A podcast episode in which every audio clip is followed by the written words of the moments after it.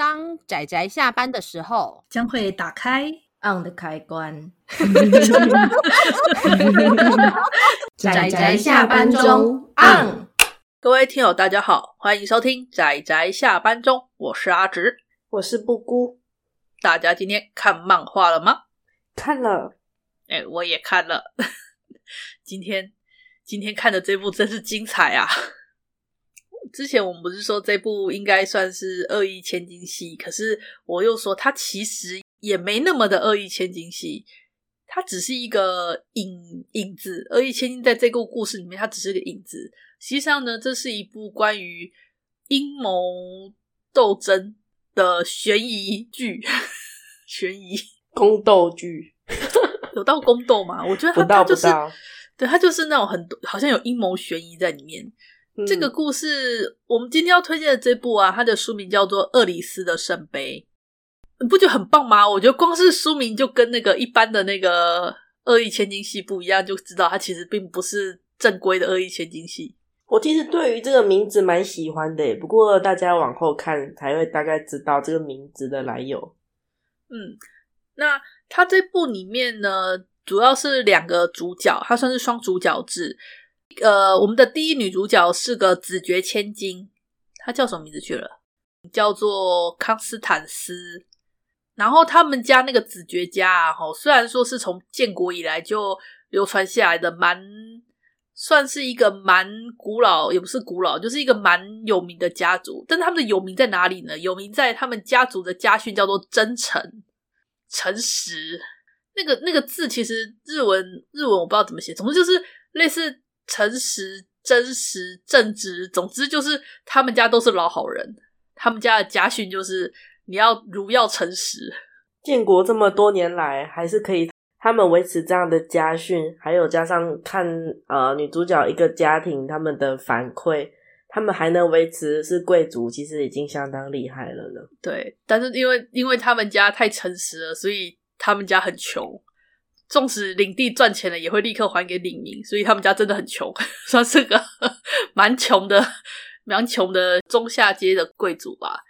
那我们的女主角，她虽然是在这种家庭中成长，那她在十年前吧，她目目睹了，因为跟小伙伴走散，然后不小心在广场那边目睹了一场公开处刑，就是将头颅斩断的那种公开处刑。那当时呢，被斩首的人是一个被称之为西式恶女，就是当时在很有名的一位公爵千金。她虽然非常的漂亮，然后非常的怎么样，就是可以说是淑女的那种气度，但是问题是她也是一个据说恶名昭彰的一个坏女人。她不但就是会公开的欺负，呃，就是抢了她的未婚夫，当时的王子。的一个子爵是一个子爵千金，然后结果那个因为王子跟那个那个子爵千金相恋了，就我们的这个公爵公爵千金就非常不爽。这个叫做那个斯卡雷的这个我们这位公爵千金，他就很不爽，就处处刁难这个当时的这个子爵千金，跟也就是现任的王子妃，然后甚至还在人家那个水里面下毒。这些事情后来就东窗事发，结果他最终就是。被捕，然后送上了处刑台上被砍头，那就很不巧。该说巧还是不巧？总之就是我们的这位恶意千金斯卡雷朵，我要怎么称呼他？完蛋了，我都一直我只记不住人家的名字。斯卡雷特，好，就是我们的公爵千金，他被斩首的这一幕呢，就深深的印在了我们的我们的第一女主角的眼中，然后让她还让他昏睡病了三天，后来终于。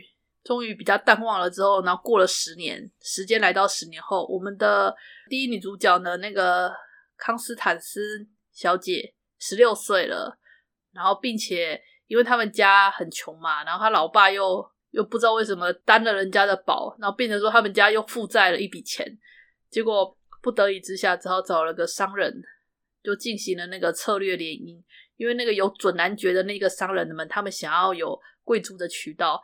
然后子爵家又需要有钱的一个后盾，于是两边就好哦，那我们就结为亲家这样。那我们的结果他就女主角就跟那个他的未婚夫去赴宴。那在那个宴会上呢，非常的经典的发生的就是他的未婚夫呢被另外一个也是子爵家的千金，然后那个子爵家千金呢，其实家里是经营矿矿产的，然后就被他呃怎么讲，被他蛊惑吗？就两个人就是偷情了，然后女主角目击了经典桥段，经典桥段。那女主角虽然伤心难过，可是又觉得因为家里的关系，她实在不好说出口。但没想到却被对方那个家里有矿的那个子爵千金反咬，家里有矿反咬一口，就陷害他、污蔑他。然后就我们的女主角就就你知道，又是那老实人啊，不懂得在那种场合下做辩驳啊，就差点要就是觉得非常绝望，内心想着谁来帮帮我的时候，是她突然听到了一个声音，没想到。就是当年已经死了十年的那个那个西氏恶女的鬼魂就出现了，就说好，我帮你，但是作为代价，你要就是你要帮我什么？他那时候没听清楚，可是总之我们的我们的恶意千金呢，就灵魂的鬼魂呢，就附身到了我们这个女主角身上。然后真不愧是西施恶女，真不愧是非常熟知贵族之间的那个权力游戏的，很快的就掌控了整个局面。靠着他的惊人的记忆力跟他的那个讲话的那个气势，然后硬生生的就是把这件事情把它扳回一城，解救了我们的女主角与当时的那个那个危危机，然后并且跟那个商人的儿子废除婚约，这样子就把他解决这件事，瞬间的升级卡，一键升级。没错，女主角就因为这件事情在社交界就声名大噪，然后女主角的她当天回到家浑浑噩噩，醒了之后发现。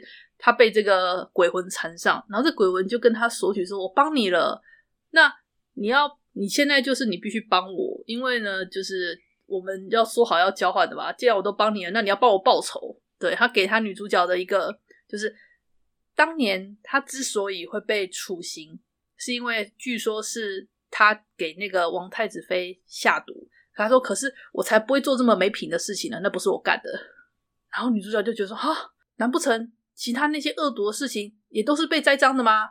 我们的那个恶女就哈没有啊，那些都我干的，只是我不会干下毒这种 没品的事。一样是恶人有恶人的格调，是呢。所以呢，就变成说女主角要开始想办法帮我们的这个鬼魂调查，他当初是谁陷害他，让他死掉的真正原因。他就开始就是受到他的指示，可能就是呃去。找哪些人可能的人去那边拜访啊，然后可能哪里去去收拾一些情报。结果呢，一个不小心，这还其实只是前面几回的故事哦，就一个不小心，女主角被扯入一个非常大型的阴谋故事里面。所以我很喜欢这个故事的地方是在于，这个故事啊，哈，它其实本身是存在一个很巨大的阴谋，而且这个阴谋一直不断的在私底下进行，而且布局了非常久。然后我们的女主角却是因为这个契机，因为接触了这个我们的这个呃西式恶女这位史嘉蕾这位公爵千金，她也因此踏入了这场阴谋斗争之中。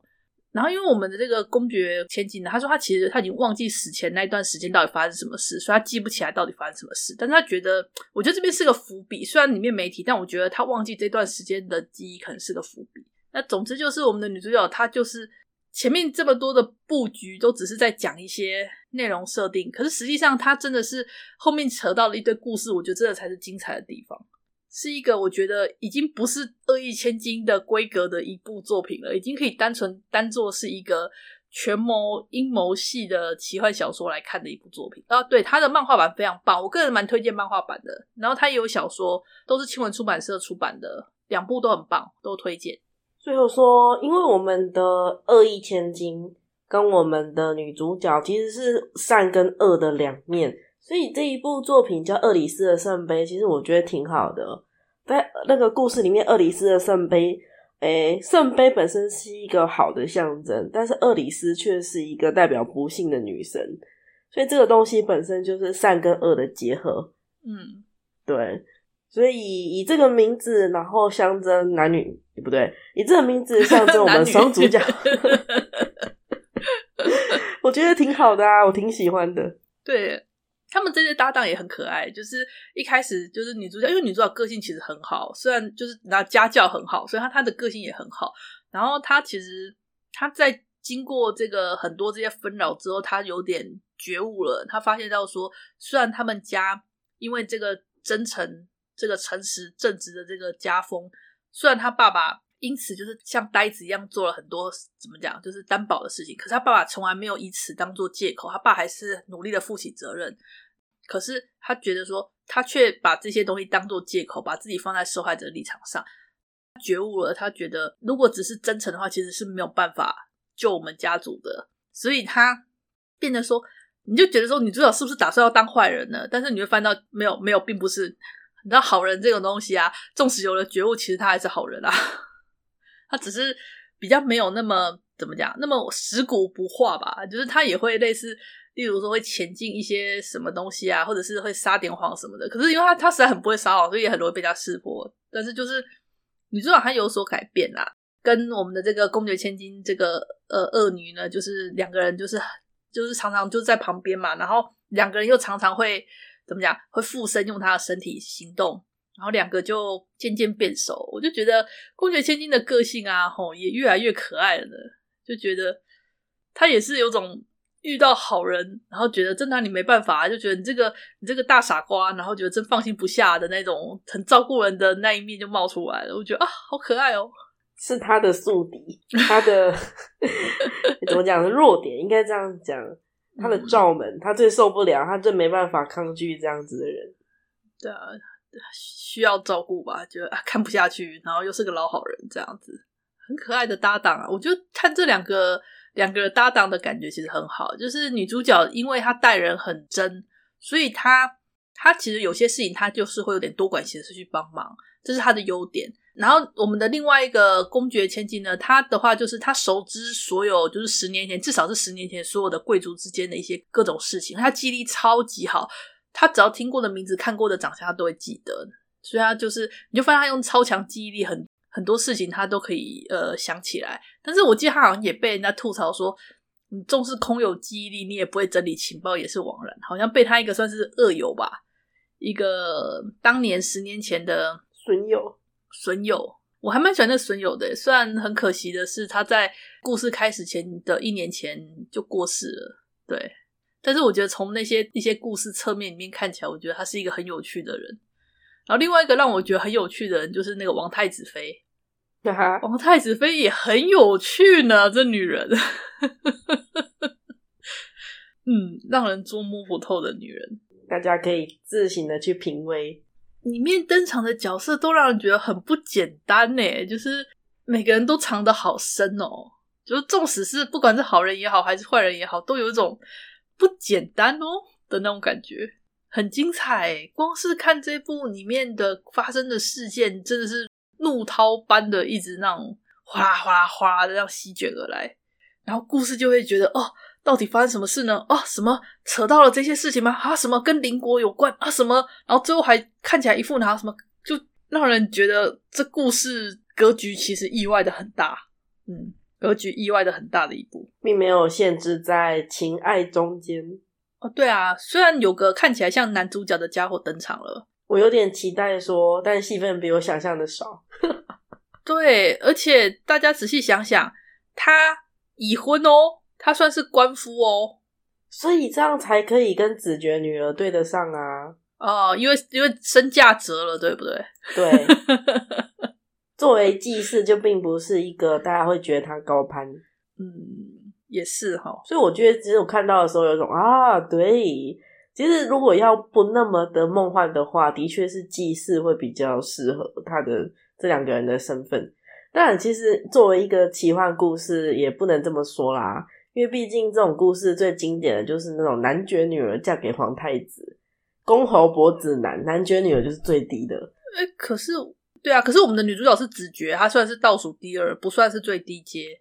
对，没有，但是基本上我的意思是说，这种经经典的恶意千金故事，那个坏人也不能说坏人，在这个断罪事件里面，最常作为那个女主角的，通常都是男爵女儿。呃，我理解，因为才有那个所谓的所谓的那个戏剧性吧。下课上。对，可是我们的女主角她是贵族出身。她也是受贵族教育，所以她其实她并不抵抗嫁给那个因怎么讲，她并不抵抗因为政治需求而结婚了，她都可以因为为了解决家里的困境跟不是贵族的人结婚。对啊。所以其实他是个很适应贵族生活的人，虽然说很直率，就是了，毕竟他是贵族啊。大家要有一个概念，就是他并没有所谓的什么前世穿越，没有。这部作品最棒的地方就是这里面没有穿越者啦，终于啊，没有穿越者，好令人高兴哦。现在，不过我们上一集讲的《漫步于二之花之道》，我觉得那个穿越的概念也是还蛮淡薄的。嗯，它只是一个因为穿越，所以影响了女主角的一点审美观而已。然后这一部基本上也是因为恶意千金开始的，但恶意千金也是个影子。嗯，它实际上是一个非常壮开场壮大，对，它其实是一个很壮大的玄谋阴谋的故事。因为调查这个千金恶意千金在十年前死掉的原因。结果居然被扯入一个惊天大阴谋里面去，大概这种感觉的故事，所以还蛮好玩的，有点探案的线索的感觉。嗯，你有什么要补充的吗？没有诶、欸，没有哦。对啊，小说的话好像出三集吧，然后漫画的话台湾出四本了，日本那边好像出比较多，好像出到九集了吧，很多呢。所以这样相比之下，会觉得其实台湾代理的漫画速度还算是偏慢的。对啊，我觉得《厄里斯的圣杯》是好像要动画，好像有动画化吧的消息出来吧？有没有啊？印象中，嗯，我比较没有在关注这个，还是还没有？现在查就知道啦。说的也是呢，来查一下。哦，好像没有呢。他蛮有潜力的耶，老实说。嗯，我觉得这部是很有潜力进行动画化的，应该再过一阵子吧，因为我觉得它。它是一个剧情很精彩，蛮适合拿来。你看，既然那么多恶意千金的作品都已经动画化了，我觉得这部是有机会的。嗯，它是有料的。嗯，不用加戏也可以很快的充满一季。嗯，蛮有趣的作品，我真的觉得是看了会让人觉得很精彩，就好好看哦的那种作品。所以它也不是，我觉得它并不算是女性向，呃，有爱情，有一点点恋爱感。但是它也不是那么明显的恋爱感，所以我觉得把它当做当做那个悬疑阴谋的剧情故事来看没有问题。嗯，总而言之，我觉得这部《厄里斯的圣杯》真的很精彩、很有趣。那希望大家可以去看一下。我记得这部好像也有电子书，所以嗯，有兴趣的人呢可以看看两漫画版。我觉得漫画版画的很棒，我觉得这个漫画作者真的画的很棒，我很强力推荐。有机会啊，真的可以看一下，非常好。漫画改编的非常出色，我觉得画的很流畅，真的，真的，真的。总而言之，就这样啦。关于今天《厄里斯的圣杯》的推荐就到这里。那我接下来就是就是什么呢？明年度了，好 快哦，好快哦。那我们明年的话，应该会有别的计划啦。那就我们到时候会有跟大家就是弄个特点之类，跟大家说明一下。嗯，那就请大家期待啦。就先这样，谢谢大家的收听，我们下次再见，拜拜，拜拜。啊，上班，上班，我不要工作，下班了，回去，回去工作喽。